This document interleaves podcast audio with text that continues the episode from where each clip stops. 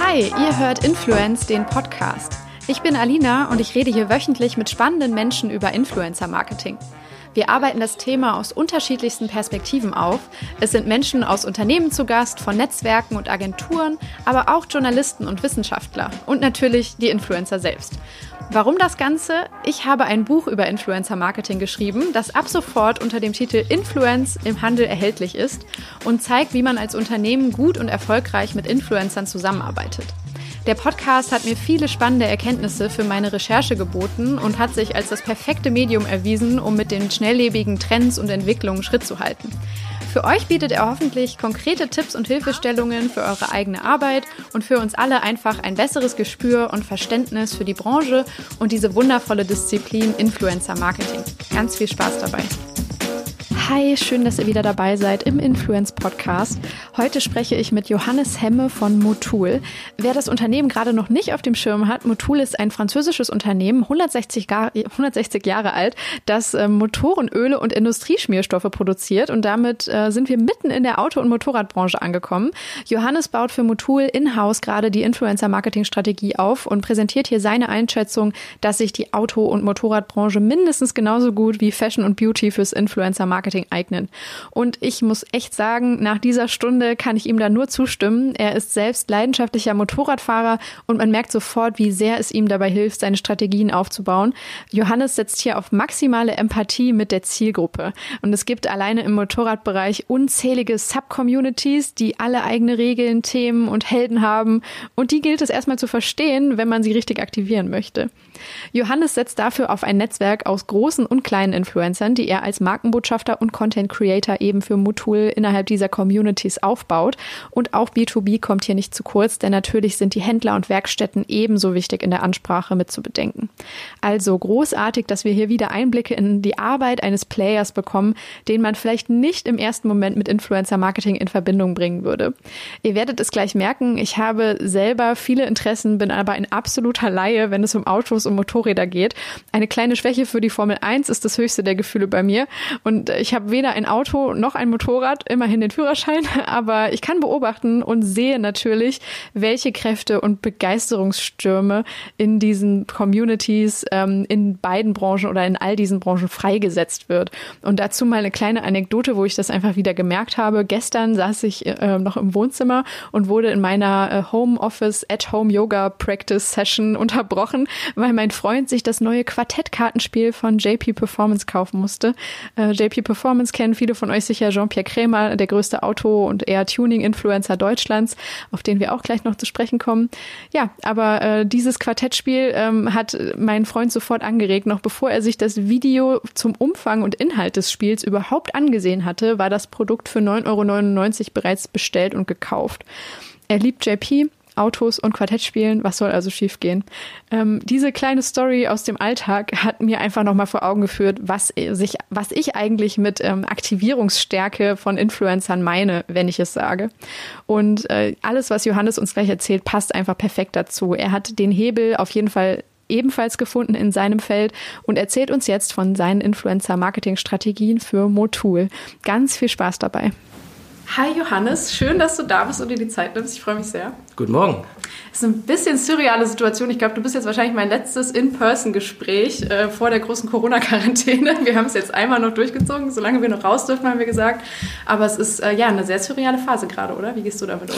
Absolut. Und deshalb war ich froh, dass ich hier noch äh, nicht nur virtuell, sondern auch in Person erscheinen darf. Und äh, ich freue mich auf das, was kommt. Ja. Äh, hat das für euch im Marketing irgendwelche jetzt schon Folgen, die ihr abschätzen könnt oder so, wo ihr sagt, boah, wir müssen ein paar Pläne umschmeißen oder ein bisschen was läuft jetzt erstmal anders? Absolut. Dadurch, dass wir ähm, als Firma auch auf sehr vielen Messen eben präsent sind, die jetzt alle gecancelt wurden. Komplett jetzt komplett, für die nächsten Monate? Also, also ja. März, April ist alles verlegt. Ja. Wir sind im Motorsport sehr aktiv mhm. und die äh, ganzen Rennen, sei es jetzt ob Autorennen, Motorradrennen, alles äh, erstmal verschoben. Ja. Beziehungsweise gecancelt und ja, jetzt muss man natürlich schauen, wie es da äh, überhaupt weitergeht. Ja, also da ist wahrscheinlich genauso viel Unklarheit wie bei der Bundesliga und allen genau weiteren Sportarten. Ne? Also man ja, wartet jetzt ja, erstmal ab und schaut da. Und das, da denkt man ja, es geht jetzt dann um die Mannschaften, nein, es geht auch um die Zuschauer, es geht um die Partner, um die Sponsoren. Also da hängt da ein riesen Rattenschwanz so dran. Ne? Ihr seid als Sponsor im Motorsport ja sowieso ja, eh aktiv, ne? Also mhm. okay, aber das ist, ja, finde ich mega spannend. Ich habe jetzt auch, man hat sehr viel diskutiert darüber, okay, warum zögern die jetzt in der Bundesliga zum Beispiel, da habe ich es näher verfolgt oder bei der Formel 1 so lange, ne? Aber es liegt natürlich daran, dass es ein riesen Rattenschwanz Rattenschwanz hinterherzieht und dann auch auf Unternehmen wie euch halt einen Einfluss hat. Ne? Und ja, definitiv. Man, man, zahlt da auch natürlich eine entsprechende Summe Geld, irgendwie, wenn ja. man da Sponsor ist. Und klar, da, da kommen Menschen zusammen, die Zuschauer, genau. die Fahrer, die Teams. Also ja. Es hängt sehr viel dran. Sehr spannende Zeiten auf jeden ja. Fall. Magst du mal generell so ein bisschen beschreiben, was äh, deine Rolle ist, was dein Unternehmen macht? Vor allem auch ein bisschen vielleicht erklärt für Leute, die im Motorsport jetzt nicht super äh, regulär zu Hause sind. Ja, klar. Also wir machen ja nicht nur Motorsport. Äh, Motul ist ein Schmierstoffunternehmen, das heißt, äh, es produziert Schmierstoffe. Mhm. Erster Linie ist es äh, Motoröl. Und ohne Motoröl ist natürlich äh, aktuell noch relativ schwierig, sich vorzubewegen, wenn man nicht äh, nur 200 Kilometer fahren muss und aufs Elektroauto umsteigen kann. Ähm, ja, und um das natürlich auch irgendwie nach außen zu treiben, ähm, hat man sich vor Urzeiten auch dazu entschieden, äh, sehr aktiv im Motorsport einzusteigen. Da, ähm, ich sag mal, die, die Öle jetzt auch keine Billo-Öle sind, die man eben im Supermarkt bekommt, sondern tatsächlich äh, Hochleistungsschmierstoffe und das funktioniert natürlich auf der Rennstrecke besonders gut.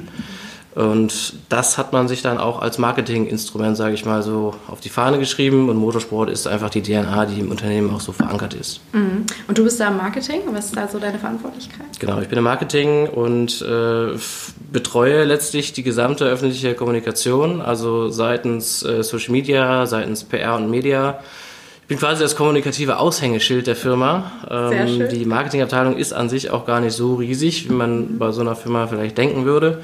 Es wird auch noch mit Wasser gekocht und es ist so ein bisschen untergliedert in Trade, also alles, was den Handel angeht. Dadurch, dass wir auch eine Vertriebsorganisation letztlich sind und nicht an den Endverbraucher verkaufen, sondern eben an den, an den Großhändler, an die Werkstatt, an äh, die Garagen und so weiter. Also viel B2B-Kommunikation, ne? Sehr viel B2B, wobei die Kommunikation auch sehr B2C getrieben ist. Mhm. Weil es muss ja natürlich irgendwo auch eine Nachfrage generiert werden. Ja. Aber ich glaube, da kommen wir später vielleicht noch zu. ja, sehr schön. Ähm, generell im Motorsport kann ich mir vorstellen, oder ich verfolge es, weil ich generell zum Beispiel gerne Formel 1 schaue oder so, da ist sehr viel Emotion drin. Ne? Da sind sehr viele Leute, Absolut. die einfach das so, das ist dann mehr als ein Hobby, ist vielleicht ein bisschen wie bei Fußball, ne? dass jetzt auf einmal man merkt, da sitzen Leute und wenn samstags keine Bundesliga läuft oder halt sonntags kein Formel 1 Rennen, dann wissen die erstmal nicht, was sie tun sollen. Also man merkt, dass die Leute sich sehr binden an diese Sportarten. Ja. Ne? Kannst du das bestätigen und ähm, beeinflusst das vielleicht auch ein bisschen so eure Themenfindung, wenn ihr darüber nachdenkt, so wie reden wir mit den Leuten, äh, was setzen setzen wir für Themen auch eben als äh, sehr, ich sag mal, elementarer ja, Bestandteil dieses ganzen Sports eigentlich. Ja, ich sag mal, die Kommunikation ist an sich schon sehr eventgetrieben. Mhm. Also wir müssen natürlich eine Vorberichterstattung, eine vielleicht sogar Live-Berichterstattung, wenn ich selber vor Ort bin oder jemand anders aus dem Media-Team ist vor Ort, von unserem Headquarter in Frankreich. Mhm. Äh, und dann eben die Nachberichterstattung, weil man entwickelt natürlich auch Beziehungen zu den Teams, zu den Partnern, die man da entsprechend unterstützt und bedient sich gar nicht so, wir können ja nicht jede Woche erzählen, wie toll unser Öl ist. Ja. Es geht ja dann darum, wie, wie haben die Leute abgeschnitten, was sind die Stories auch dahinter, ja. warum fahren die wie verrückt in der MotoGP. So, ne? Und das sind da auch die, die Geschichten, die die Leute interessieren und die, die Themen, die muss man dann spielen und nicht, nicht immer nur das Öl. Das kann man mal irgendwann so ein bisschen mit einfließen lassen, ne? weil wir sorgen dafür, dass Menschen, gerade diese Rennfahrer, sich auf das konzentrieren können, was sie am besten können, fahren. Mhm. Und eben nicht sich um andere Themen Gedanken machen. Weil das müssen. Öl einfach läuft und das ist super und die können vertrauen, dass das beste Produkt genau. ist und, und so weiter. Vielleicht sogar noch ein bisschen mehr Leistung mit rausholen. Ja.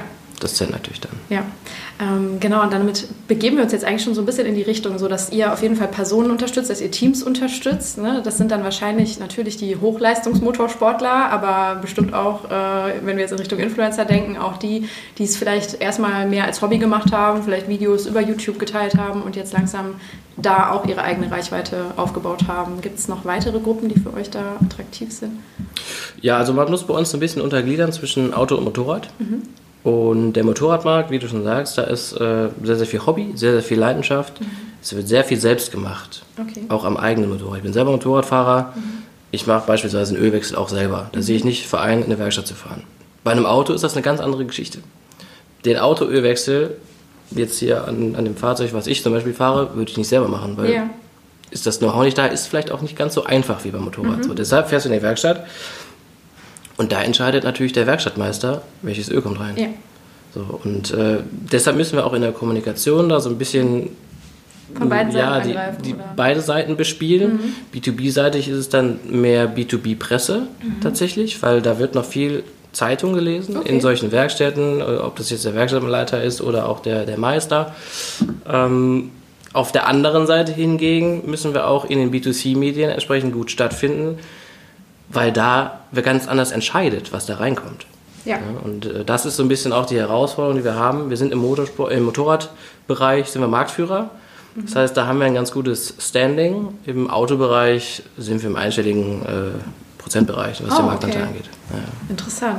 Okay, und gibt es zum Beispiel auch äh, für Werkstätten, ähm, jetzt nur mal schon mal ein bisschen vorher weggegriffen, äh, gibt es da auch Influencer, Werkstattinfluencer, die zum Beispiel Absolut, dann, ne, von die, Werkstattleitern oder den Mitarbeitern geguckt Du kennst werden? vielleicht die Autodoktoren ja. aus Köln. Ja, die kenne ich ja. tatsächlich. Mit denen haben wir auch schon mal ein Video gemacht. Ja. Ähm, das sind so gesehen B2B-Influencer, definitiv. Ne? Ähm, weil die haben natürlich ein sehr spannendes Format, was sowohl die breite Masse interessiert, mhm. nicht umsonst laufen die auch auf Vox, aber auch die Werkstattleiter interessiert. Genau. Und deshalb haben wir gesagt, weil wir machen auch ein Konzept für Getriebespülung, mhm. Automatikgetriebespülung. Das mhm. heißt, wenn du jetzt ein Automatikauto hast, nach 180.000 Kilometern, 200.000 Kilometer ist das Getriebe einfach erstmal um ja. und der Wagen schaltet nicht mehr so gut. So, und dann haben wir denen das, äh, mit denen das erarbeitet, auch das Konzept, und das kam super an. Das Video hat mittlerweile eine Million oder 1,5 Millionen Views. Also ja. ist Wahnsinn, was da auch für eine Nachfrage generiert wird. Die haben auch eine schöne Art, wie sie das so machen. Ne? Also ja, ich meine, die kommen ja auch aus Köln. Keine ne? Ahnung von irgendwas haben, ja genau, genau aber das ist irgendwie äh, ja so eine Art Lockerheit und ja genau, so wirklich kölsche Mentalität kommt da sehr durch. ich fand das sehr schön. Ja. Also, ja, genau. Autodoktoren sind super. Jetzt äh, kürzlich haben wir noch eins gemacht mit, ja, er heißt Zokis Race Corner. Mhm äh, ums Thema Additive, also Zusätze, die du quasi einmal in, in deinen Benzintank reinschütten kannst, der dann nochmal das Kraftstoffsystem reinigt und so weiter. Mhm. Ähm, da geht es dann mehr, also nicht ganz immer um nur Performance, sondern auch ums Thema Pflege und Wartung. Ne? Also, da, dass du länger was von deinem Auto hast. Und dafür werden unsere Produkte entwickelt. Und dafür brauchst du natürlich wieder Multiplikatoren, die sowas A verstehen.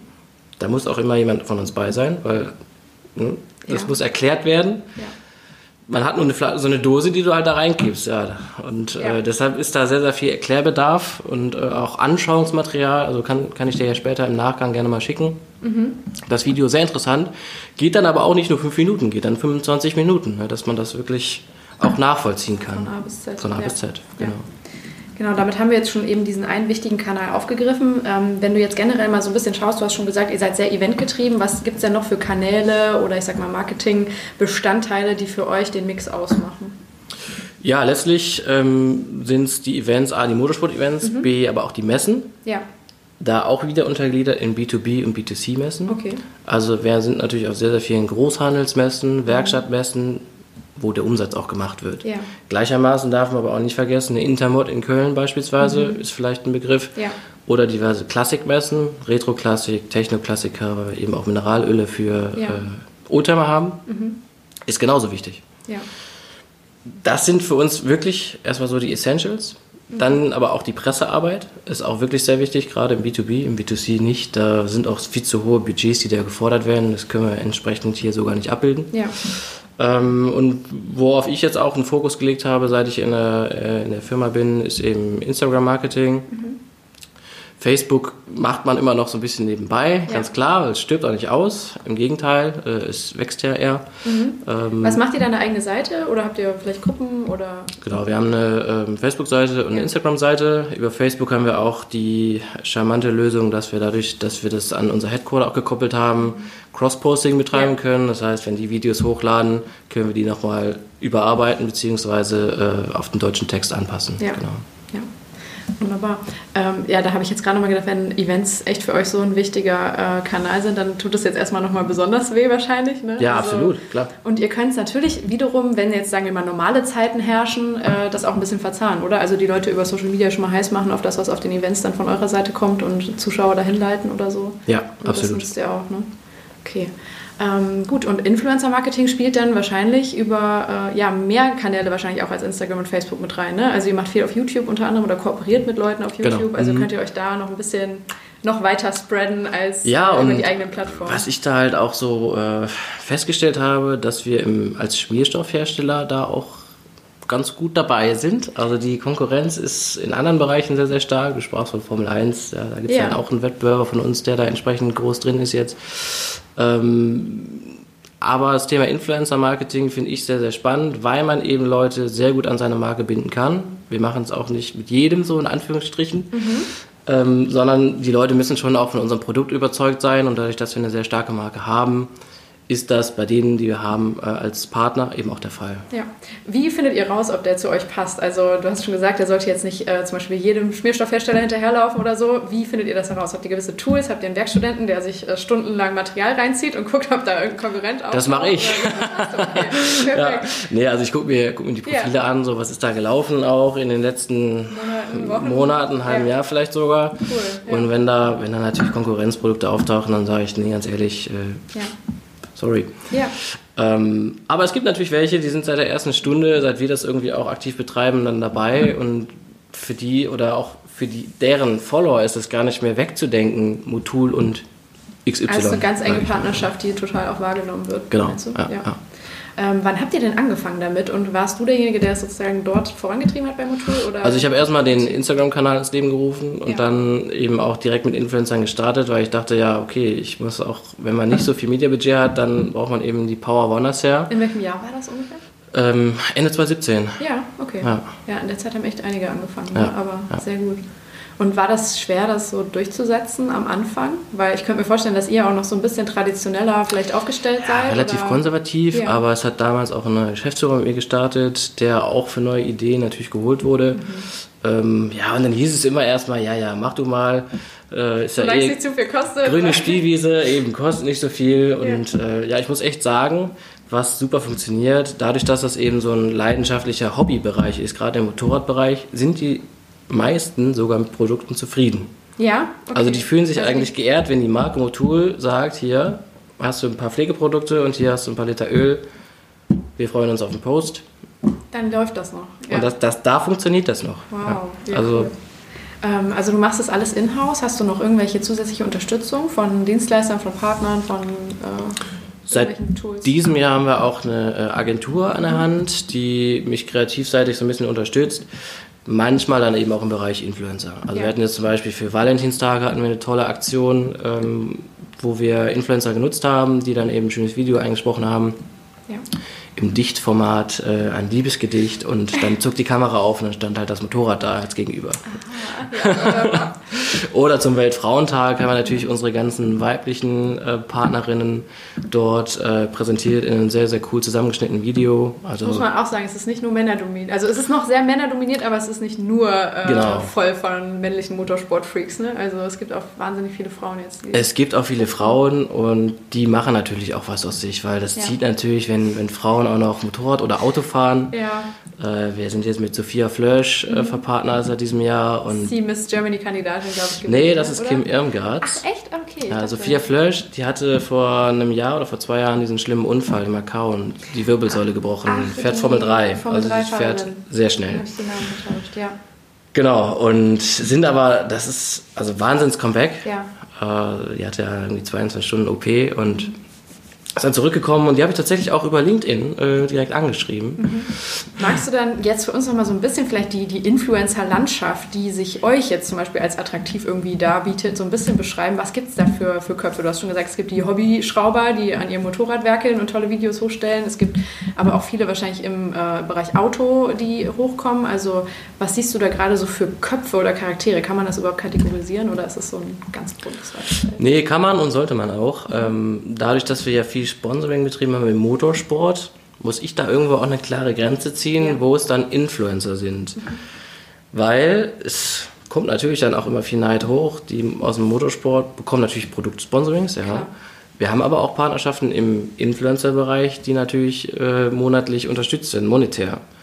Und das muss man irgendwie auch, diesen Grad muss man bewahren und das dürfen wir auch nicht verwässern, wo wir jetzt sagen, jo, die fahren jetzt auch Rennen, können die gar nicht, weil das gar keine Motorsportler sind in dem Sinne. Das mhm. sind Influencer, das sind Kreative, die eben über das Motorrad als Medium, sage ich mal, kreativen Content kreieren. Mhm. Und hier muss man eben differenzieren. So. Und ähm, was ich so bei Instagram mitbekommen habe, da ich ja eben auch selber Motorrad fahre, dass da verschiedene Communities äh, existieren, auch im Motorradbereich. Also zum Beispiel eben die Supermoto-Community, das sind dann so Crossmaschinen, aber mit äh, Straßenreifen. Mhm. Die Motocross-Community, die äh, On-Road-Community, lass mal so sagen. Also ja. das sind dann so Superbikes. Und das Lustige ist, untereinander kennen die sich gar nicht. Also die, die sind richtig in ihrer Bubble. in ihrer Bubble, oder? genau. Ja, okay. Und da gilt es für mich natürlich, sage ich mal, die Top 3 aus jeder Bubble rauszusuchen, mhm. damit wir auch in allen Bubbles in dem Fall so äh, stattfinden. Und das ist dann aber schon euer Anspruch, halt mit den Top-Leuten aus ja, der jeweiligen Bubble definitiv. zu arbeiten. Ja. Ähm, warum verfolgst du das so? Warum? Also, weil es professioneller ist, weil die eine geilere Qualität abliefern? Ja, absolut. Also die Qualität ist ein Wahnsinnsunterschied. Ja. Und natürlich ähm, hilft mir das mehr, wenn ich sag mal, die jetzt so ab 15.000, 20.000 Follower haben, als wenn sie nur 5.000 haben. Ja. Weil es muss schon, es muss ja auch für uns was bei rumkommen. Ja. Und ja, es ist schön, wenn wir Leute mit Produkten versorgen, die 300 Follower haben, aber das bringt uns an sich als Marke ja gar nichts. Mhm. Deshalb, wir müssen immer einen gewissen Return da auch haben. Ich habe auch schon Kampagnen gefahren, wie man es eben aus anderen Bereichen kennt, äh, Beautybranche mit Promo-Code und dann kann man eben das Öl kaufen. Beispielsweise, wir haben mit Louis sind wir natürlich gut verpartnert oder äh, anderen Shops, äh, sodass man da auch über einen Tracking-Code eben arbeiten kann und sagt, hier, das und das ist mein Code und da kriegt ihr das Öl entsprechend günstiger. Okay, also da, diese Zielsetzung habt ihr auch. Ihr habt sowohl diese Awareness-Ziele ja. als auch die Conversion-Ziele. Ja. Okay. Ähm, genau, das wäre jetzt eben auch so meine Frage gewesen. Was, wenn ihr dann die perfekten Kandidaten so gefunden habt oder den einen, wie geht ihr dann vor? Oder du? In dem Fall halt wirklich dieser persönliche Kontakt, glaube ich, steht da sehr im Vordergrund. Oder ja, dass du extrem. über dessen äh, Kontaktadresse, über den Berater, was auch immer, dann erstmal äh, sagst, hallo, wir sind Motul und wir wollen gerne mit dir arbeiten. Wie läuft sowas? Genau, also ich äh, suche mir die E-Mail-Adresse ja. im Prinzip raus, schreibe die an äh, und frage erstmal, ob es generell Interesse besteht. Mhm. Also wir kriegen natürlich auch sehr viele Anfragen, die ich aber in der Regel eher ablehne. Weil es nicht die richtigen Kandidaten ja, sind? Eben. Ja, also wir kriegen pro Tag bestimmt zehn Anfragen. Krass. Ähm, das zeigt ja, dass wir eine sexy Brand sind. Ja. ähm, nee, genau. Und dann wird eben gesprochen und äh, am besten trifft man sich natürlich auch mal. Das mhm. halte ich auch immer so, dass man sich persönlich einmal kennenlernt. Okay. Und dann äh, mit denen, ich sage mal in Anführungsstrichen größeren, habe ich auch einen Vertrag abgeschlossen. Mhm ähm, den ich auch selber ja, letztlich erstellt habe, auf Basis mal eines Motorsport-Sponsoringsvertrages, aber natürlich angepasst auf Social Media. Mhm. Das ist auch anwaltlich alles abgesegnet und ja, dann geht es nur darum, wie viel kriegen sie so, sage ich mal, im, im Monat. Das hält sich aber alles in Grenzen. Also ja. wenn man das jetzt so vergleicht, sagen wir mit einer Beauty-Branche, wo wir teilweise ja fünfstellige Beträge haben, ja. Äh, das ist hier alles super entspannt. Das heißt, du hast im Endeffekt wie so eine Art monatliche Fee und dafür muss er dir dann einen gewissen Satz ja. an Content Pieces liefern. Da steht quasi im Vertrag dann eine Mindestanzahl drin. Ja. Es ist aber deutlich mehr. Okay. Und das Coole ist, es läuft einfach, weil die ja sowieso ihre Bilder kreieren. Mhm. So, und mit vielen haben wir dann, was können wir über Sticker abbilden, dass wir irgendwo auf dem Fahrzeug drauf sind. Und dann haben wir zumindest den Awareness-Teil, sage ich mhm. mal, so gut wie auf jedem Bild. Okay.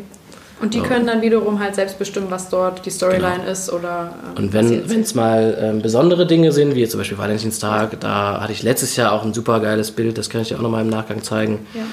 Da kam die Idee auch nicht von mir, die kam von dem äh, Creator selbst. Mhm. Und ich sage, ja klar, hier hast du das, was du brauchst. Ja. Viel Spaß, ich freue mich. Und wenn das dann funktioniert, dann, dann läuft das auch international. Also dann leite ich das in unser Headquarter weiter und die mhm. spielen das dann genauso aus. Ja, gut. Das ist natürlich eine super Sache. Ja, sehr ja. schön. Ähm, wie viele sind das ungefähr, mit denen du diese enge Beziehung hast, die auf so einer Regelmäßigkeit beruht?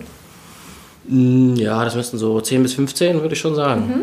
Und die Abstimmung läuft die dann so über, über WhatsApp? Wie macht ihr das? Also ist es sehr Meistens tatsächlich kurze ja. Wege, ja, ja okay, sehr, sehr kurze schön. Wege. ist natürlich optimal. Also entweder Telefon ja. oder WhatsApp oder man sieht sich irgendwo mhm. auf äh, Events oder die kommen mal vorbei. Wir sind mhm. ja hier auch in Köln, das relativ gut angebunden ist. Ja.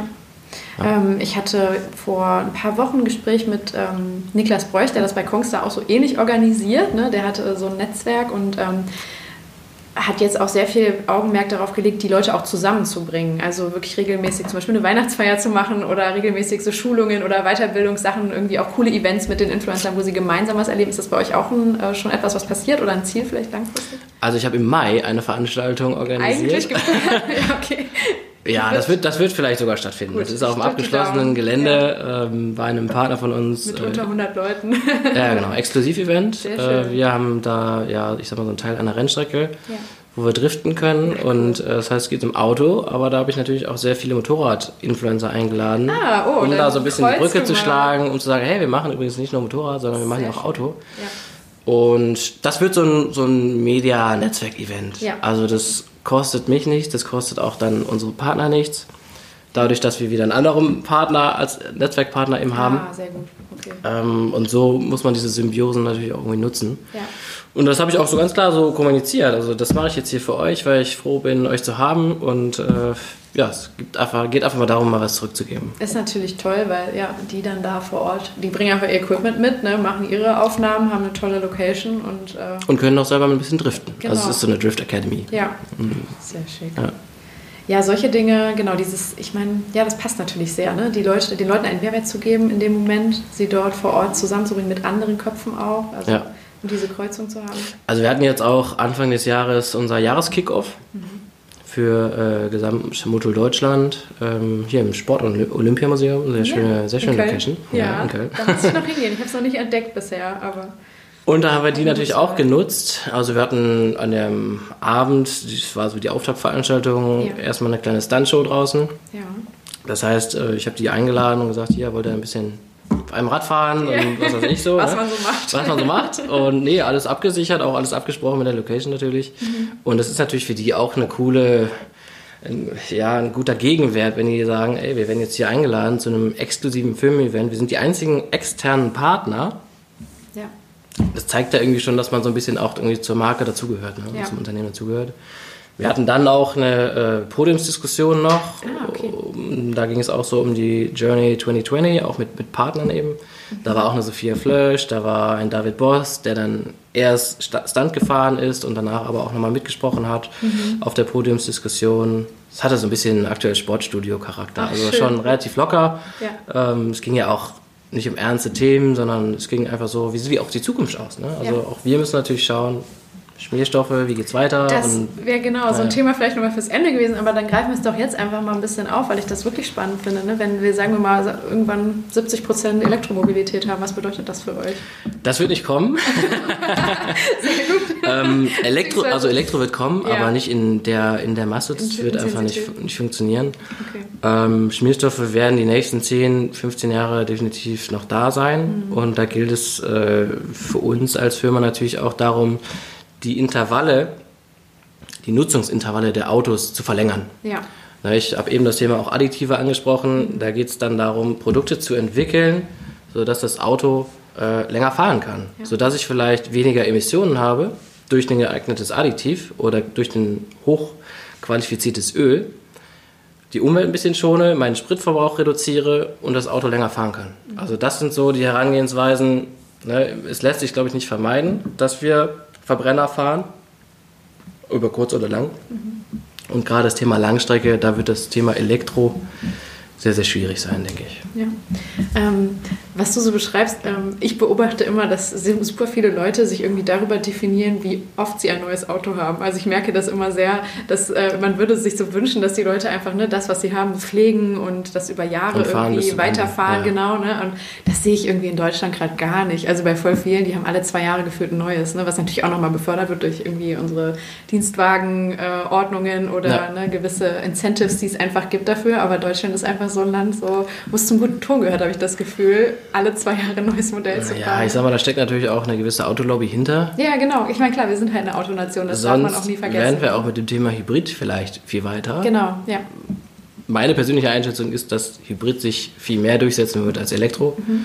weil äh, Elektro, es gibt noch nicht genug Ladestationen, die werden in den, in den Navigationssystemen nicht aufgezeigt, weil es da auch wieder Netzwerkpartner gibt und dann sind die vielleicht nicht im Netzwerk von zum Beispiel Audi mit drin und dann werden die gar nicht angezeigt und es ist nur Frustration. Flickenteppich erstmal noch. Ne? Aber Hybrid, das wird definitiv, äh, kommen und sich stärker ausbauen. Und dann bleibt halt zu sehen, ob das dann auch immer noch alle zwei Jahre ein neues Fahrzeug ist. Äh, klar, durch Leasing, durch äh, Firmenpolicy sind das natürlich sehr, sehr große Bestandteile auch dieser, ja, dieser Bubble, ähm, wo nicht der Endverbraucher sagt, ich brauche jetzt alle zwei Jahre ein neues Auto, sondern die Firma sagt, hey, unser Vertrag läuft aus. Ja. Wir kriegen die neue. ist, wir müssen jetzt die neuen reinbringen. Ne? Ähm, ich finde es sehr spannend, jetzt zu beobachten, was passiert, wenn Tesla seine Gigafactory da äh, bei uns hinsetzt. Ob das nochmal irgendwie auf die Branche in Deutschland einfach einen Einfluss hat, ne? die Leute vielleicht mehr in so eine Richtung drängt oder so. Aber Ja, ich sag mal, das Thema an sich ist ja schon irgendwo da und äh, in der Großstadt funktioniert es oder wird es auch funktionieren, ja aber über die Langstrecke, schwer, Langstrecke ne? wird das sehr schwierig Ja. werden. Ja. Ähm, okay, dann kommen wir doch jetzt nochmal so ein bisschen zum, zum jeweiligen Influencer. Content, ähm, weil ich auch gerne noch so ein bisschen greifen will, was es da für, für verschiedene Arten vielleicht gibt, weil ähm, ich habe mir jetzt in den letzten Tagen noch mal ein bisschen viel ähm, JP Performance Videos angeguckt, Ja, ne? die das ja. ist immer so, wenn Motorsport, dann ist das so der einzige, den ich eigentlich konsumiere. Ich weiß gar nicht warum. Irgendwie. Tuning ist ja, kein ne? Ja, sorry, ja genau. Also was mit Autos zu tun hat, wie man Ja, merkt, bin ich ein absoluter Laie, was das Thema angeht, aber ähm, irgendwie, da kann man auch zugucken, wenn man gar keinen Plan von Autos hat. Also es ist so ne, ein bisschen, äh, ich glaube, der hat das, was er etabliert hat, ist natürlich, er ist ein, natürlich ein toller Charakter, der hat ja auch irgendwie im, im Fernsehen, ne, Sport 1 Kamera 1, glaube ich, hat er eine Sendung auch gehabt. ähm, Ja, sehr. PS-Profis, genau. Genau. Ähm, also so, er macht sehr viel durch seine Art, aber eben auch durch die Art, wie seine Videos geschnitten und gestaltet sind. Ne? Der hat ja auch immer seine eigenen Videographer da, die irgendwie so diese Car-Porns kreieren. Und ähm, bei ein paar jetzt Motorrad-Influencern habe ich das auch gesehen, muss ich sagen. Ne? Also die schon anfangen, sehr viel über das so Editing zu machen, äh, sehr viel Ja. über die Stimmung und so. Ähm, was gibt es denn dann im Endeffekt noch für Formen oder äh, Dinge, wo du sagst, boah, das sind so vielleicht auch Kategorien, in die man vielleicht den Content einteilen kann, der den Konsumenten dann ausgespielt wird? Ja, also letztlich äh, das Thema Video ist ja nur der Oberbegriff, Ja. sage ich mal. Ne? Ähm, da hat man natürlich einmal so How-to, also Tutorials Ja, in wo dem auch Sinne. tatsächlich einzelne Schritte erklärt werden oder. Simple Erklärvideos, Ja. genau, das gibt es natürlich auch. Ja. Und dann, wie du schon sagst, Carporn oder Bikeporn, also unser Partner Medis beispielsweise, der macht sehr, sehr Ja. viele, äh, Ich glaube, so, an dem bin ich auch hängen geblieben. ja, ja. Bikeporn-Videos, super geil editiert. Also und da bekommt man selber, selbst wenn man überhaupt keinen Bock auf Genau. Motorräder sonst hat, auf einmal Lust du denkst, die Musik ist geil, der Schnitt ist geil, das, Das sind coole. Aufnahmen. Sehr viele investieren mittlerweile auch in Drohnen. Ah, ja. Klar, weil das ist ja super, wenn man irgendwo durch weite Landschaften fährt und die Drohne kann dann noch irgendwie von einem externen gesteuert werden und verfolgt einen. Das sehe ich jetzt tatsächlich auch im, im Bereich Motorsport. Viele versuchen da auch in so eine Lifestyle-Richtung zu gehen, also viele Motocrosser zum Beispiel auch, so dass man da, du hast ja eben auch Kim Irmgard angesprochen, ja, gehst du auf die Rennstrecke, die Drohne fliegt hinterher und du hast auf einmal viel geilere Aufnahmen als vor fünf Jahren, weil es da noch irgendwie nicht so ja, ich sag mal, affordable war, sich so eine Drohne zu leisten. Genau. Und dadurch bekommt das Thema auch mehr Reichweite. Weil es gucken auch Leute, die sagen, ja, interessiert mich eigentlich nicht so direkt, aber irgendwie ist es auch geil, so anzugucken. Ne? Da, man sieht einfach direkt die Leidenschaft, die, die Geschwindigkeit und irgendwie auch die Gefahr, weil das ist nach wie vor auch gefährlich. Dieser Nervenkitzel auch, ne? Der kommt da sehr Genau. durch, fand ich. ja. Ja. Und äh, ich glaube, gerade die Drohnen sind eine sehr, sehr große Bereicherung für die Content Creators. Und dadurch, dass die auch immer günstiger werden, ähm, ja, schaut man natürlich, dass man da auch entsprechend sich äh, selbst mit ausstattet. Ja. Ähm, genau, die, das, was du gerade angesprochen hast, dieser Nervenkitzel, das wollte ich eh auch nochmal fragen, ob das so ein Thema ist, wo ihr manchmal auch vielleicht ein bisschen ähm, auch nochmal mit drauf achten müsst, dass gewisse Stunts oder so ähm, jetzt vielleicht, äh, ja, entweder gemacht werden oder nicht gemacht werden, weil es Jüngeren vielleicht suggerieren könnte, dass man das so macht im Straßenverkehr und gewisse Sachen, die man sieht, sind da auf jeden Fall eher nicht zu empfehlen, wenn es jetzt kein Profi ist, der es durchführt. Ähm, sind das manchmal Themen, die ihr auch diskutiert mit den Influencern zum Beispiel, so äh, vielleicht mal auf das eine oder andere jetzt verzichten, was ihr auf der Kreuzung da macht oder muss man da einen kleinen Hinweis Ja, ich sag mal, es ist natürlich Thema, eine ne? äh, äh, Gratwanderung. Ja. Weil wir als Schmierstoffhersteller haben da absolut keine Verpflichtung. Ja. Die im Gegensatz zu den Motorradherstellern beispielsweise, Ah, okay. die Also könnten die jetzt Hinweise- nicht, ja, die könnten jetzt nicht einen David Bost unter ihren Fittichen haben, weil ja, da ist halt manches auch ein bisschen illegal, wenn man ein Kennzeichen schleift auf einem normalen, nicht abgesperrten äh, Straßenverkehrplatz. Ähm, ja, wir sind da so ein bisschen, aber ja, mach einfach mal. Wir sind da so ein bisschen Okay. risikofreudiger, Okay, weil auch ihr das es dürft halt. Also bei euch Ja, gibt es auch keine und- Weisungen. Wir sind aber auch eine Marke, die eben auch so Stunts und sowas echt fördert. Auch zum Beispiel jetzt, wenn hier ein Intermod ist oder eine EICMA in Mailand, dann haben wir da eine Stuntshow, die wir sponsern. Das sind natürlich Profis, die da fahren. Mhm. Das ist abgesperrt, die können das. Und ja, so sehe ich das aber jetzt beispielsweise bei einem, bei einem David Bost auch. Also mhm.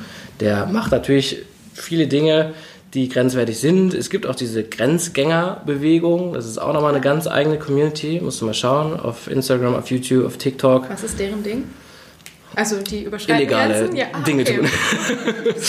also die fahren auch Motocross, Aha. aber eben teilweise nicht so, wie es die Straßenverkehrsordnung vorsieht. Mhm. Deshalb heißen die Grenzgänger, sieht man auch oft, die haben sehr viel Merch, also dann sieht man das auf den Pullovern. Äh, Wahnsinns-Community. Würdet ihr dann mit der Community auch aktiv arbeiten oder sagt nee. ihr, das ist die Grenze? Die nee, ist, das ist leider die, dann die, auch die Grenze. Ja, okay. Ja, ja ich stelle mir das auch wirklich schwierig vor. Ich habe mit einer Kollegin gesprochen, deren äh, Freund fährt super gerne Motorrad und ja. für den ist das halt wirklich auch so eine Leidenschaft und sie sagt immer, sie ist halt ein bisschen ängstlich und ich kann das ein bisschen bestätigen manchmal, weil ich wohne im Berg oder ich bin im Bergischen Land aufgewachsen. Bei uns kommen sonntags halt alle ja, Motorradfahrer aus der Region. Ne? Ja, du fährst dann auch rum. Und wir lesen dann halt in der Lokalzeitung immer vom Wochenende, ah ja, okay, es hat sich wieder einer in die Kurve Kurve gesammelt, ja, irgendwer ist gestorben ja. oder was auch immer. Ne? Und man hat, das ist klar, dass die negativen Dinge da einfach überwiegen, aber ich verstehe auch, dass das manchmal auch diesen Reiz ausmacht. Ne? Und das, damit wird auch sehr gespielt, finde ich, in den Storylines, in den Inhalten der Influencer. Ähm, mit diesem ach, du allein auf der Straße ne, ja, also, der Gefahr entgegen. So. Wenn ich das sehe, dass das zu stark thematisiert wird, mhm. ähm, dann sage ich auch ganz ehrlich, äh, das geht so nicht. Ja. Ähm, da haben wir natürlich auch eine gewisse Verantwortlichkeit, mhm. ähm, die, die wir da als ja, zwar nicht als Hersteller, aber eben als Lieferant Klar. in dem Sinne oder jemand, der in der Branche dazu beiträgt. Ja. ja. da stehen wir in der Verantwortung und dann sage ich auch ganz ehrlich, nee, geht so nicht, äh, kannst du bitte wieder runternehmen. Ja. Und dann wird es in aller Regel auch so gemacht. Ja, ja genau. Aber diese Gratwanderung kann ich mir generell vorstellen, weil natürlich diese Community einfach das liebt wahrscheinlich auch so ein bisschen. Natürlich. Diese, ja. Wenn du ganz normal mit 50 auf der Straße fährst, das will kein dann Mensch dich anschauen. Fahren, ja, und das wird sich auch keiner angucken. Ja, ja Klar, das Publikum ist auch immer noch ne, natürlich. dasjenige, natürlich. das, halt das ist am Ende auch schaut. deren Währung. Ja. Also wenn David Bost nicht pro Tag zwei Bilder hochladen würde auf Instagram und pro Tag ein Video, mhm. dann würde der auch nicht so viel Geld verdienen.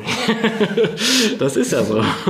Also David Boss ist auch einer der Großen, sag ich mal, ja. ne, aus der Szene. Gibt es noch andere Namen, die man einfach mal kennen sollte, wenn jetzt hier jemand ist, der denkt, ach, äh, so ein paar aus der Szene könnte ich mir mal anschauen, wen würdest du da noch empfehlen? Ja, Madis, Madis auf ja. jeden Fall. Und ja. ich sag mal, der Vorreiter dieser Grenzgängerbewegung ist Querly. Ah, okay. Und ja, im Autobereich gibt es ja echt so viele. Du hattest JP angesprochen. Ja. Klar, der ist somit der Größte, der macht aber mittlerweile auch ungefähr mit jedem etwas. Mhm. Das muss man halt auch sehen. Möchte ich jemanden, der exklusiv mit mir zusammenarbeitet oder möchte ich jemanden, der ja, heute Mercedes, morgen Audi, übermorgen Ford? Mhm. Ist die Frage. Ne? Und da muss man halt auch seine Zielsetzung irgendwo äh, finden. Im Autobereich zum Beispiel mit Philipp Kess äh, mhm. arbeiten wir ganz gut zusammen. Er ist, ja, ich sag mal, die, die Nummer zwei hinter JP. Mhm. Die verstehen sich auch sehr gut. Also die Szene ist da ja relativ klein. Man muss nur mal über die erste Motorshow gehen und die verstehen sich alle sehr gut. Also da ist gar nicht mal so ein riesen Konkurrenzdenken, denn jeder hat so seinen eigenen Anspruch. Mhm. Philipp Kess ist da sehr viel technischer. Ja. Also da sind wir eher so im Thema Erklärvideo. Mhm und nicht so bei Thema Carporn, ja. wie jetzt zum Beispiel bei JP. Also jeder versucht sich da natürlich auch ein bisschen zu differenzieren mhm. und das ist für uns natürlich dann auch irgendwie spannend, das auszuwählen. Wen suchen wir jetzt eigentlich? Ja. Ähm, Philipp Kess war ja auch derjenige, der sein Auto verloren hat vor ein paar Monaten. Ja, darüber wollen wir jetzt nicht sprechen. weil es zu, zu tiefgreifend war. Ja, es war, das sind natürlich so Dinge auch, ähm, wo wir sehr gefragt sind, weil gerade bei dem Thema, wir sprechen ja hier offen, ähm, und es hat er auch in dem Video gesagt, das Öl ist ausgetreten und deshalb ist das Auto abgebrannt. Mhm. Und ja, da sind wir natürlich auch beim Thema Krisenmanagement äh, mhm. gefragt und ich bin sofort äh, über den Fall zum Geschäftsführer gegangen, dem das Video gezeigt und dann haben wir unseren Techniker dazu geholt, haben uns das Video nochmal angeguckt. Mhm das hat ja auch wahnsinnig Reichweite generiert. Ja, das muss man nochmal dazu sagen. Das kann sich jeder, der diesen Podcast hört, vielleicht noch mal kurz angucken jetzt und gerne stoppen und gucken, weil es hat mich sogar emotional berührt, obwohl ich wirklich null Attachment zu einem Auto oder so hätte. Ich habe selber noch nicht mal eins. Also, ne, das ist so. Und ich dachte mir, oh Gott, dieser arme Mann, also wie emotional ja, er also er hat, berichtet hat. Es geht ja ne, nicht nur um den Wert, es geht ja um zehn Zeit, Jahre Arbeit, die, die da reingesteckt hast. wurden. Genau, das war so ein richtiges Schrauber-Kunstwerk. Ja, das ist ein Audi äh, gewesen mit über 1000 PS und ja, das ist natürlich dann äh, schon ein herber Tiefschlag. Ja. Und für uns war es dann auch, wir haben geguckt, Und er sagt, ja, das Öl hat sich äh, entzündet. Und da denkst du dir, Uah. was ist denn jetzt los? Super und klar, äh, wir sind da nicht schuld, weil normalerweise tritt Öl nicht aus aus dem Fahrzeug. Also er war beim Ölwechsel und wahrscheinlich ist irgendwie eine Schraube nicht richtig festgedreht worden, weil sonst tritt kein Öl aus. Und klar, wenn es austritt, Das ist scheiße. Ja. brennt sofort. So, und, ja. Aber das sind so Themen, die äh, muss man auch in der Schublade irgendwo haben. Wie reagiert man dann? Ne? Darauf kannst du dich ja auch eigentlich nicht vorbereiten, unbedingt. Okay, ne, Ölaustritt ja, aber dass es dann ausgerechnet vom zweitgrößten YouTuber aus der Autoszene Deutschlands ist und der das dann auch noch so krass emotional aufbereitet und Ja. hier dann der, dieser theoretisch gefahren Wir, wir hätten der Buhmann sein können, es Ja. ist nicht so gekommen. Sehr gut. Aber es hätte natürlich umschlagen können. Es hätte umschlagen können. Er hat auch nicht gesagt, es ist das Methylöl gewesen, ne? aber ja. er hat gesagt, ja, das Öl ist ausgetreten. Ja, und So. wenn die Leute wissen, dass ihr mit ihm verpartnert seid. Das wissen ne? die auch. Ja. Aber die wissen wahrscheinlich auch, es tritt ja nicht einfach so aus. ja. Trotzdem ging uns da natürlich auch erstmal die Pumpe und ähm, ich saß dann, wie gesagt, mit der Geschäftsführung zusammen und gesagt, ja, was machen wir jetzt? Und wir haben ihm da auch dann ein gutes Angebot gemacht als Form der Anerkennung und Wertschätzung und Wiedergutmachung. Da kannst du natürlich auch gute Bindungen dann aufbauen in dem Moment Genau. ne, zu ihm und ihm in der schweren Situation helfen und ja, so ein bisschen Nähe zeigen. Ach krass. Ähm, genau, dann, wenn wir jetzt so ein bisschen zum, zum Ende hinleiten, ähm, wenn ihr dann erfolgreich Kooperation umgesetzt habt, auch über einen längeren Zeitraum, wie messt ihr eure Erfolge? Und ähm, was ist für euch auch ein Erfolg oder ein KPI, wo ihr sagt, so das wollen wir erreichen, das muss eigentlich da sein? Es ist jetzt nur was Qualitatives, es ist auch was Quantitatives, was ihr über die Zeit ähm, nachfasst.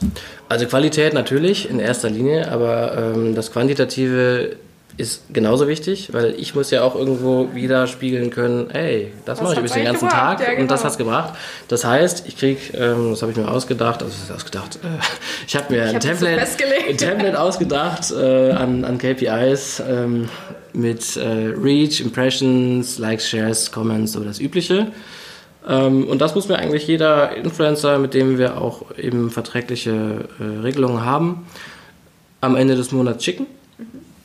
Mit einem Link zu dem entsprechenden Beitrag, sodass ich auch nochmal nachvollziehen kann, okay, hier war jetzt voll der Peak, warum war das denn so erfolgreich? Um auch für mich dann eben Dinge abzuleiten, okay, das Format oder der Winkel von dem Foto, wie auch immer, funktioniert jetzt am besten. Und dann rechne ich das einfach mal hoch und ich sag mal, mit den vier großen erreichen wir im Monat über zweieinhalb Millionen Menschen. So, und wenn man das jetzt mal gegenrechnet für das, was ich da investiere, auch monetär, zum, Be- zum Beispiel mit dem Printvergleich, äh, Printbereich vergleiche, ist das nichts Ja.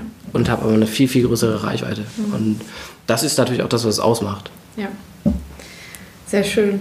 Ähm, hast du dann das Gefühl, dass es langfristig auch auf die Marke, also du hast es jetzt sehr oft erwähnt, dass dir das auch sehr, sehr wichtig ist, dass es sehr also positiv abstrahlt und ihr auch wirklich so über mehrere Jahre hinweg jetzt was aufbauen könnt, was euch später mal zugutekommt, was man wahrscheinlich schwerer messen kann, wenn man jetzt keine qualitative Marktforschung betreibt oder so. Kann man schwerer messen. Ich schätze schon, dass sich das ausstrahlen wird. Äh, gerade so in zwei, drei, vier Jahren, wenn die Leute auch mal etwas älter werden, weil zum Beispiel im David Bost, die Zielgruppe fängt ab 14 an. Die fahren alle noch gar nicht. Ja, So, das heißt, die machen irgendwann ihren Führerschein mit, äh, mit 50er oder 125er und dann brauchen die auch Öl. Und klar, wenn das dann aber echt viele Leute sind, dann und die über Jahre dahin geführt wurden sozusagen Genau. ne? und immer wieder mit euch in Berührung kamen. Und so ist, so ist die Idee. Beispielsweise hatten wir letztes Jahr die Intermode, nee, vor zwei Jahren schon tatsächlich. Ähm, da hatten wir eine Autogrammstunde mit ihm, der stand war voll. Ja? Also das, da hat man dann auch den Transfer von online zu offline.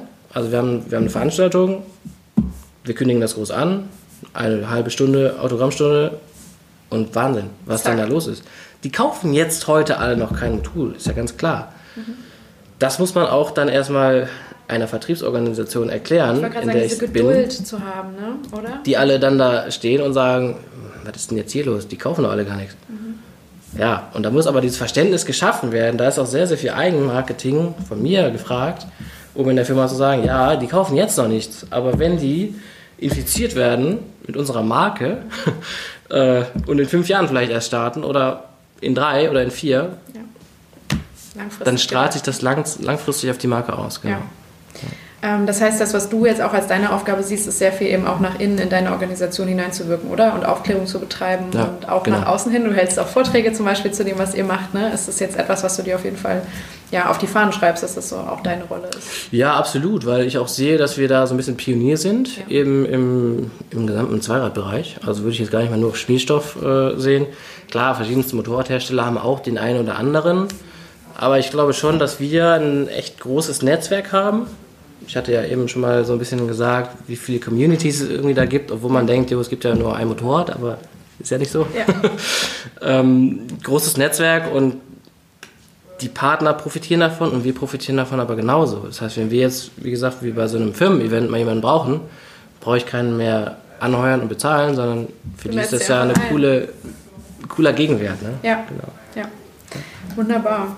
Ähm, ja, und wenn wir dann so ein bisschen ähm, auf vielleicht deine Branche, aber gerne auch die gesamte Influencer-Marketing-Branche schauen, was erwartest du ähm, an krassen Trends oder was ist so deine Prognose, was auf uns zukommt? Ich meine, jetzt finde ich, ist es super schwer zu sagen, weil wir wahrscheinlich in eine wirtschaftlich sehr schwere Zeit rutschen oder so. Da ist eh die Frage, ja. ähm, was für Marketingbudgets langfristig überhaupt noch da sein werden, wenn wir jetzt mal super pessimistisch äh, Ja, aber ich glaube, wenn ich jetzt da noch ja, kurz einhaken darf, ähm, auch in Zeiten wie diesen könnten sehr viele davon profitieren, nichts zu investieren, sondern mit Hilfsangeboten beispielsweise supergeile PR zu machen. Ja. Und dazu kann man die Marke selbst nutzen, aber man kann natürlich auch die Influencer nutzen. Ja.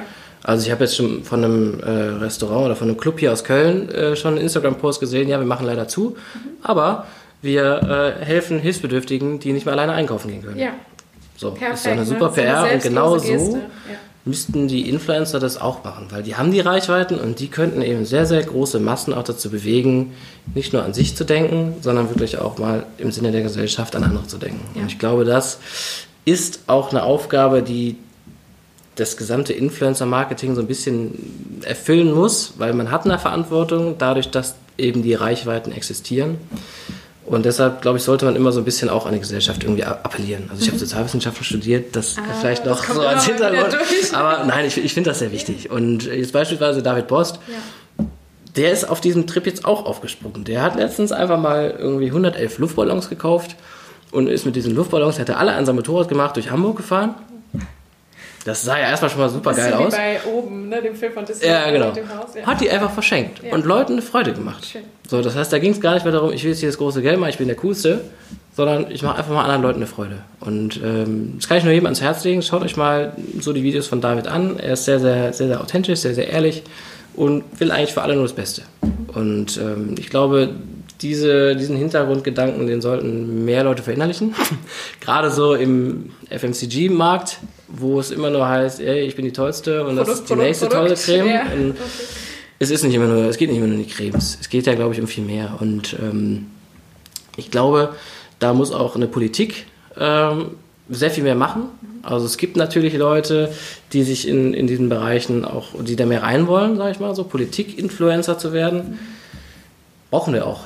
Weil, ähm, ich sag mal, in Zeiten von Rezo und Co., das hat man ja jetzt gesehen, den würde man jetzt irgendwo auch als Influencer bezeichnen, ähm, wie viel die dann doch bewegen können. Natürlich. Ja? Und ob das jetzt gut ist, dass man jetzt eine Partei so in Grund und Boden äh, ja. äh, reißt. Aber er hat es halt gemacht. Er hat es gemacht und eine Wirkung ne? erzielt. Und das ja. zeigt auch das Potenzial, das zeigt auch, ja, auch das Risiko, wenn man das in falsche Richtungen lenkt, wie es nach hinten losgehen kann. Und ich glaube, Influencer-Marketing wird definitiv weiter auch eine Disziplin im Marketing sein und da sollten aber auch Unternehmen wirklich schauen, wollen wir immer nur die, die alles nur verkaufen können oder wollen wir vielleicht jemanden mit ein bisschen mehr Rückgrat, mit ein bisschen mehr ja, Gesellschaftsverstehen, ähm, mit der, einem Bewusstsein. Ja, mit einem Bewusstsein, ne, der irgendwie auch zu einer Marke passt und nicht nur sagt, jo, heute äh, diese Tasse Tee und übermorgen diesen Kaffee und über übermorgen äh, ist, sprich ich doch nochmal um auf was ganz anderes. So, ich glaube, das ist so ein bisschen die Herausforderung oder die Aufgabe, die die Unternehmen generell über alle Branchen hinweg haben. Und gerade im FMCG-Bereich, da sehe ich halt echt, ja, das, das wäre nicht so mein Bereich. Also ich könnte mich damit gar nicht identifizieren, weil es da sehr, sehr oberflächlich ist. Mhm. Äh, da braucht man schon irgendwie ein bisschen mehr Konsistenz, so, ja. sage ich mal. Nee, ich habe das Gefühl, dass du auf jeden Fall genau an der richtigen Stelle gerade bist mit deiner Leidenschaft für, für das Thema und deinem Bewusstsein dafür. Also äh, ja, ist doch wunderbar für die Zweiradindustrie, dass, dass du da hineinwirken kannst. Ähm, ansonsten kann ich diese Trends und Prognosen absolut nur unterschreiben. Ich glaube, gerade jetzt in, äh, oh, in Anführungszeichen schweren Zeiten, im Moment ist es für niemanden von uns jetzt wirklich ganz krass schwer, ne? aber ähm, ja, auch mit Blick darauf, was vielleicht in der Gesellschaft gerade so umgewälzt wird, ähm, finde ich es genau richtig, diese Rolle und die Verantwortung der Menschen mit Reichweite und mit einem Publikum nochmal hervorzuheben. Also sehr, sehr schön. Ja, absolut. Kann ich so unterstreichen. Ich danke dir sehr für das Gespräch und dass du uns einmal mitgenommen hast in deine ganz vielen verschiedenen Motor-, Sport- und Zweirad-Bubbles. Und äh, ich habe jetzt auf jeden Fall viel besser verstanden, was da passiert und äh, verfolge weiterhin sehr interessiert, was ihr da macht. Das freut mich. Ich fahre trotzdem äh, auch oft mit dem Fahrrad. Das möchte ich hier noch sagen. Was in Köln wirklich eine Herausforderung in Köln, ja, ist. Ja, das stimmt. Das stimmt. Nein. Danke dir. Wunderbar. Ich danke dir. So, das war das Gespräch mit Johannes Hemme. Ich hoffe, es hat euch Spaß gemacht und ihr seid jetzt auch ein bisschen schlauer in allen möglichen Bereichen, über die wir gesprochen haben. Ähm, all die vielen Influencer, die er gedroppt hat und auch die Videos, die wir besprochen haben, habe ich euch jetzt nochmal in der Show Notes Liste verlinkt. Findet ihr in eurer Podcast-App, wenn ihr auf diese Folge geht und ein bisschen runterscrollt. Ich hoffe, ich habe nichts vergessen, sonst schreibt uns gerne nochmal. Vernetzt euch auch sehr gerne mit Johannes über LinkedIn zum Beispiel. Er ist auch sehr umtriebig und teilt immer sehr, sehr viel über seine Arbeit und äh, hilft, glaube ich, auch jedem weiter, der ähm, vielleicht noch Fragen hat, wie er Influencer-Marketing vielleicht auch in seiner Branche oder für sein Produkt umsetzen könnte. Ähm, gebt mir gerne Feedback zur Folge. Insgesamt freue ich mich immer über Feedback und Verbesserungsvorschläge oder sonstige Wünsche, Themenvorschläge, Gästevorschläge, was auch immer ähm, ich tun kann, damit ihr noch lieber zuhört. Ähm, an dieser Stelle möchte ich euch sehr, sehr herzlich einladen, den Podcast zu abonnieren, falls ihr es noch nicht gemacht habt. Das verhilft ihm einfach nochmal zu mehr Sichtbarkeit, zu mehr Reichweite innerhalb der äh, Podcast-Suchmaschinen, wenn es man sie so nennen will, oder der Podcast-Plattform, Spotify, iTunes und so weiter. Ähm, teilt ihn sehr gerne mit Menschen, für die es interessant sein könnte. Und ja, ansonsten sage ich erstmal vielen, vielen Dank für eure Zeit. Toll, dass ihr wieder dabei wart und wir hören uns nächste Woche wieder. Macht's gut. Bye, bye.